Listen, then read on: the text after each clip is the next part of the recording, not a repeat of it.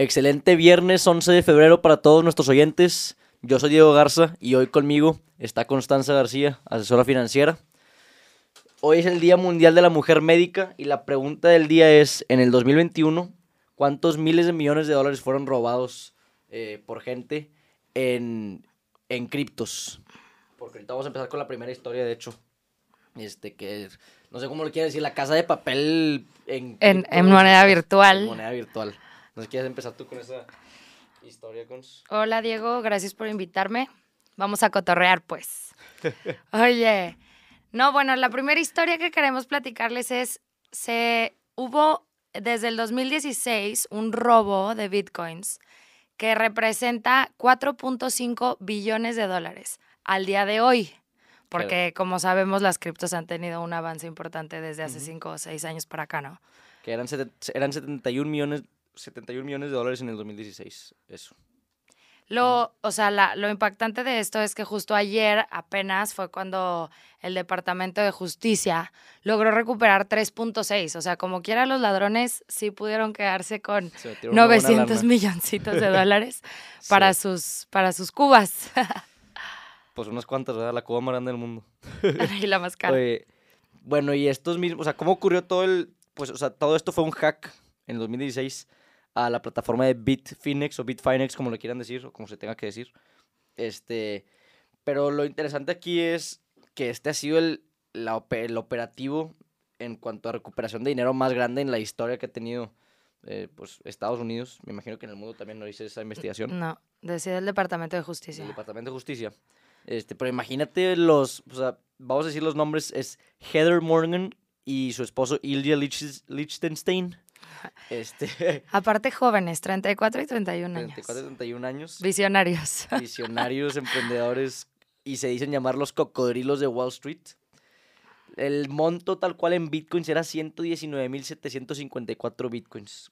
Este fue el dinero que, el que alcanzaron a lavar.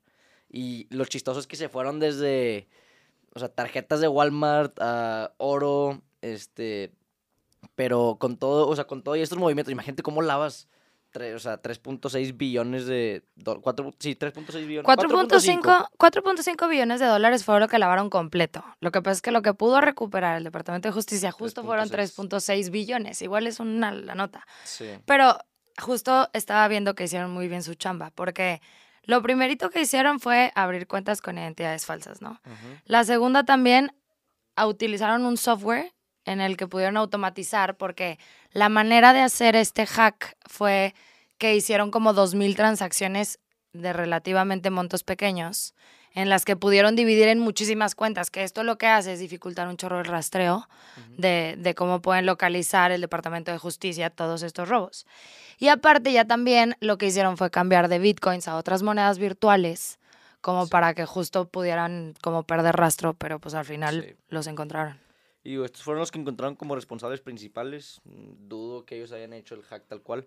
Este, o sea, Morgan se identifica, de hecho, hasta tienen páginas en Forbes y la madre. O sea, se identifica como rapero, economista internacional y emprendedor. Y el otro es como inversionista en startups. Eh, después de todo, el desmadre los condenaron a 25 años de prisión.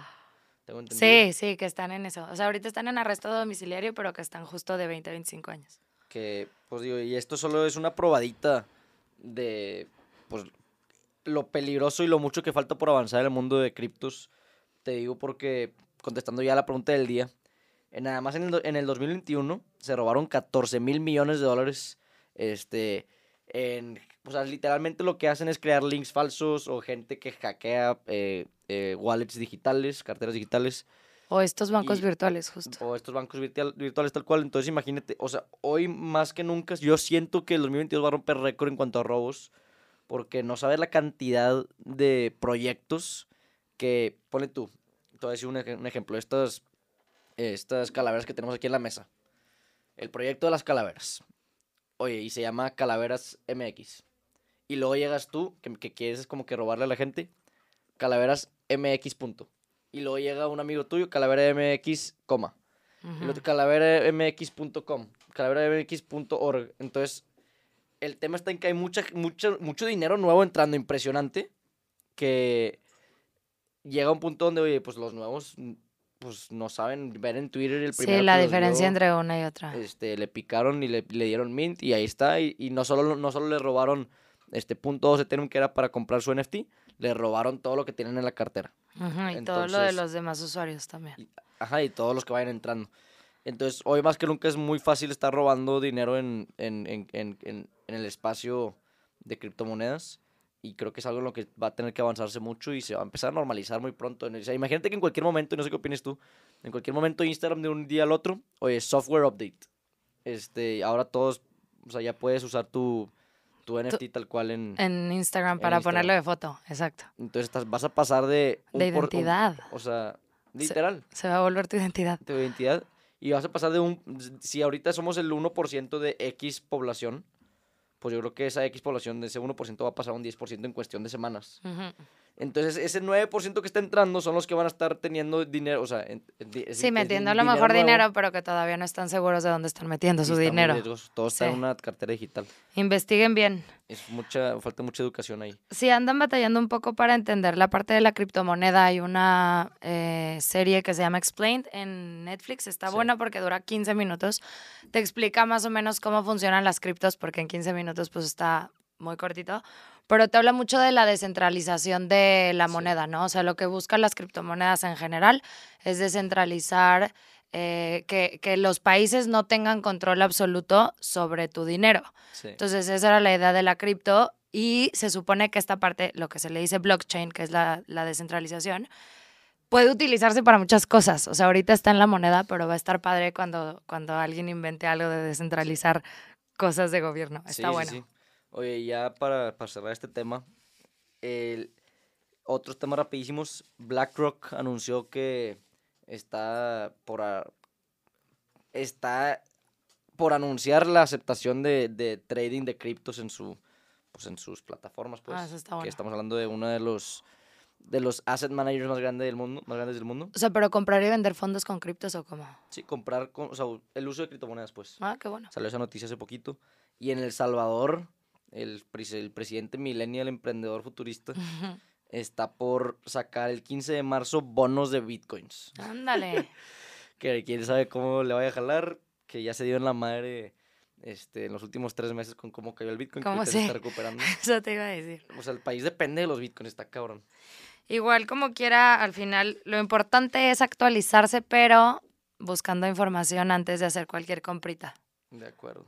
Sale pues. Y pasamos al segundo tema, este, de una compañía que pues ha estado medio batallando, medio no, y por fin reportó resultados y le reportó bien, eh, de el Mickey Mouse, la compañía Disney, que el jueves reportó, y antes de, digo, perdón, o sea, reportó el miércoles y el jueves eh, premercado ya estaba 8% arriba, al final terminó cerrando cerca del 4% arriba, en 153 dólares aproximadamente. Estos 153 siguen siendo de su, de su máximo en el año pasado, 22% abajo. ¿Y qué fue lo que reportó? Reportaron un billón de dólares más en ventas de lo esperado y 45 centavos más de los esperados en utilidades por acción. Este, y tienen varios proyectos que pues, le dieron bastante pues, mayor seguridad a sus inversionistas. Entre ellos está el parque, lo de Disney Plus, este, que tienen más usuarios y, y, más, y traen más contenido original. Es que también influyó mucho que a mí me parece bueno. Yo creo que todos el niño interno que tenemos, Sí. la verdad nos da gusto que Disney vaya bien, ¿sabes? O sea, ¿te acuerdas a lo mejor de cuando fuiste, de alguna caricatura, etcétera? Entonces, todo que Disney es positivo. El punto es que, aunque no ha recuperado lo que perdió el máximo histórico del año pasado, eh, pues ahorita subió, estuvo bueno el, el reporte, jus- justo porque quitaron varias restricciones del gobierno otra vez para que pudieran ir a los parques temáticos, porque la verdad estaba muy, muy complicado con todo lo del COVID. Y aparte justo lo del streaming, que ya pudieron incrementar en 600 millones de usuarios, eso está cañón, Sí. eh, Eh, pues no, ya compitiendo. Sí, voy, streaming. Ahorita, Porque Streaming. quiero hablar de los Oscars ahorita. Pero, o sea, en sí el resumen tal cual es en los parques de diversión de tener ciento, tenía el dato por aquí, 119 millones de dólares de pérdidas, eh, o sea, en ese trimestre el año pasado, Ajá.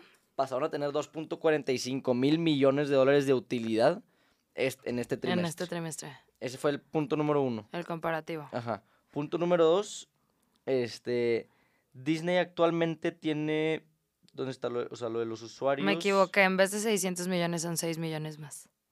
Ok. Son de 129.8 Ajá. Sí. Sí, sí, a 129. O sea, tienen, perdón, Ciento- ¿eh? son- son- son estimaciones. 130 más o menos. Son 130 prox. Lo que pasa es que superaron en estimaciones 6 millones de usuarios más. Ajá, en eso tiene razón, sí. Se esperaban entre 6 y 7 millones de usuarios en ese trimestre y, y fueron 11.8, casi el doble. Ujú, ujú. Este, y luego, en total, tienen alrededor de 130 millones de usuarios. Y dijeron otro, otra palabra, oración importante. Esperamos entre 230 y 260 millones de usuarios para el del 2024. Entonces, esto me lleva al. Ah, bueno, y tercero. eh, tercero y, y también importante.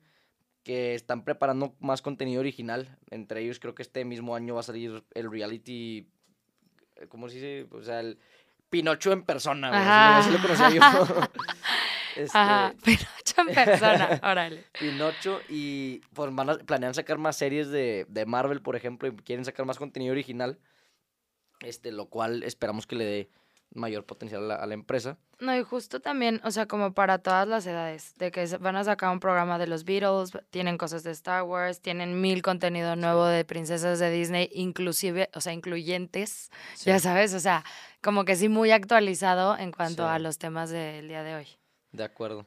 Y ya, digo, para cerrar, eh, con todo el tema del streaming hemos visto todo el, por los últimos dos, tres años, desde que empezó la pandemia, un poquito antes, uno, el crecimiento exponencial que tuvieron las plataformas de streaming, este, y dos, cómo todos los reportes de las empresas están dependiendo de, de los usuarios, del, del movimiento de usuarios. Ya sé. Pero lo que se me hace una De estupidez, o bueno, puede no ser una estupidez, ya no sé qué, no sé qué opinaría Bombero, pero una cosa es tener más usuarios y la otra es cuánta utilidad estás generando por, por, por cada usuario, o sea, Sí. cuánto, cuánto dinero te paga cada usuario.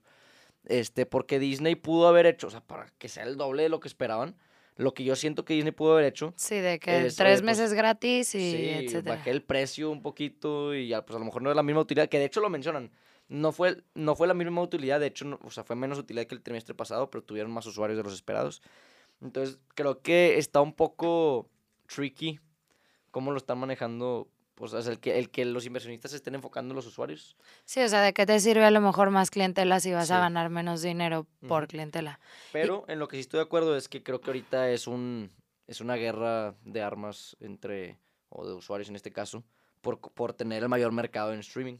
Mismos que están, van a romper récord en, esto- en estos Oscars porque tienen todas las nomi- nominaciones. Creo que el de las pocas blockbuster movies fueron de que Dune, Ah, de sí. HBO Max, pero Los demás son de las Disney. demás, Net- Netflix, Disney. Igual si en Apple TV. 2024 quiere llegar a 100 millones más, porque quiere llegar a dos- de 230 a 260, pues van a ser entre 33 millones más por año, si es que Sí. quieren llegar a esa meta, ¿no? Entonces está bueno, o sea, se ve que van a tener que poner unas estrategias increíbles para Sí. lograr el objetivo del 2024.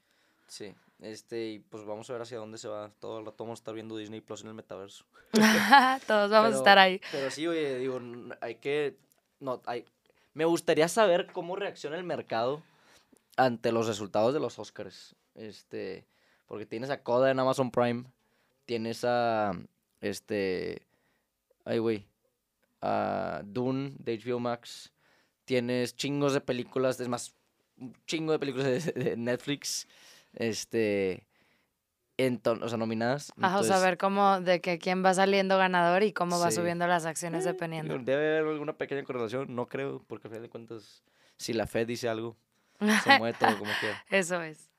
Y bueno, con eso cerramos el podcast de hoy. No sé si tienes más comentarios. No, vamos a ver qué pasa con todo el streaming. Eh, cuiden su dinero. Si compran cosas virtuales, busquen bien. Y muchas gracias por la invitación. Sigan cotorreando.